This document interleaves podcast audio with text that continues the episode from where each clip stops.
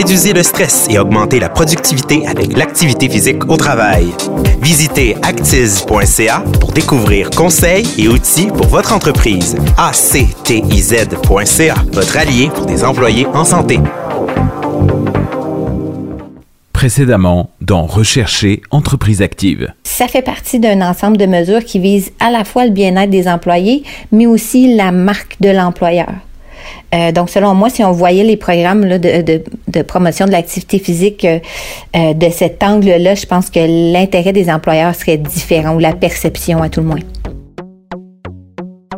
La sédentarité des employés est monnaie courante au Québec. Les bienfaits de l'activité physique ne sont plus approuvés, mais pourtant ça demeure encore difficile d'implanter des mesures qui permettront de remédier à l'inactivité des travailleurs. Cinq alibis reviennent souvent lorsqu'on tente d'identifier la cause de ce problème. Je m'appelle Catherine Charon et vous écoutez le troisième chapitre du balado Rechercher entreprise active, produit par le journal Les Affaires.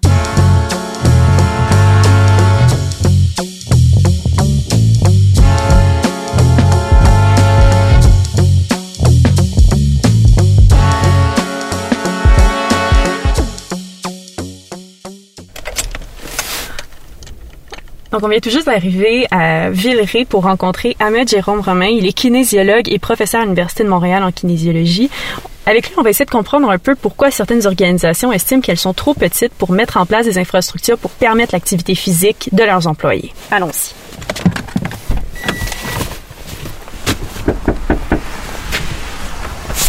Bonjour. Bonjour.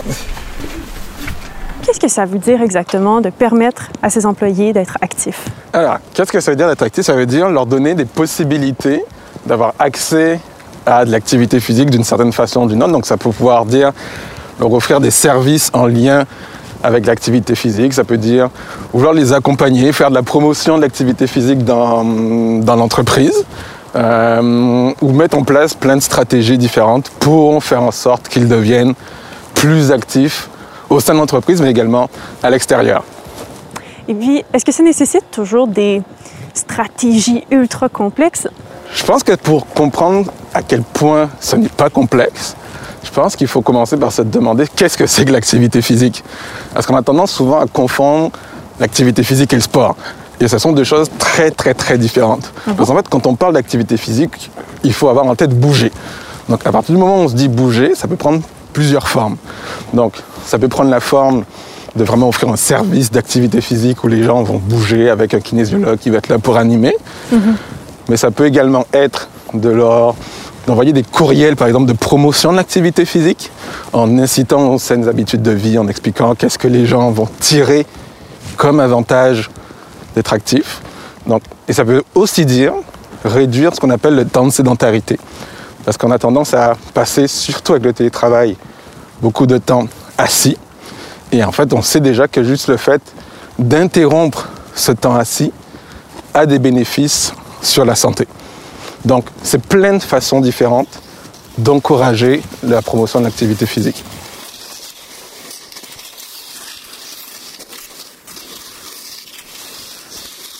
Puis, est-ce qu'une entreprise peut être considérée trop petite pour promouvoir ça? Faire la promotion de l'activité physique, comme on le disait juste avant, c'est quand même. Il y a plusieurs formes. Donc on n'est jamais trop petit, mais je pense qu'il faut juste trouver la bonne formule adaptée à son entreprise pour pouvoir faire la promotion de l'activité physique ou de milieu actif au sein du travail. Puis quel type de ressources sont offertes plus précisément pour les petites entreprises? C'est sûr que si on veut véritablement le kinésiologue présent, oui, ça va coûter cher parce que c'est un employé à part entière. Et je comprends que toutes les entreprises n'aient pas les ressources nécessaires pour se le permettre. Ça, je le comprends assez aisément.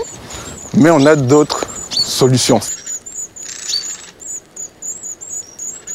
Quelqu'un qui est en meilleure santé de façon générale chez lui, une personne, en tout cas chez une personne qui est en meilleure santé chez elle, meilleure santé physique, meilleure santé mentale, c'est une personne qui va être plus efficace et qui aura plus envie de venir travailler. Donc je pense qu'il faut vraiment voir l'activité physique de façon très globale et pas juste sur ce que ça va entraîner en termes de, de coûts sur l'instant.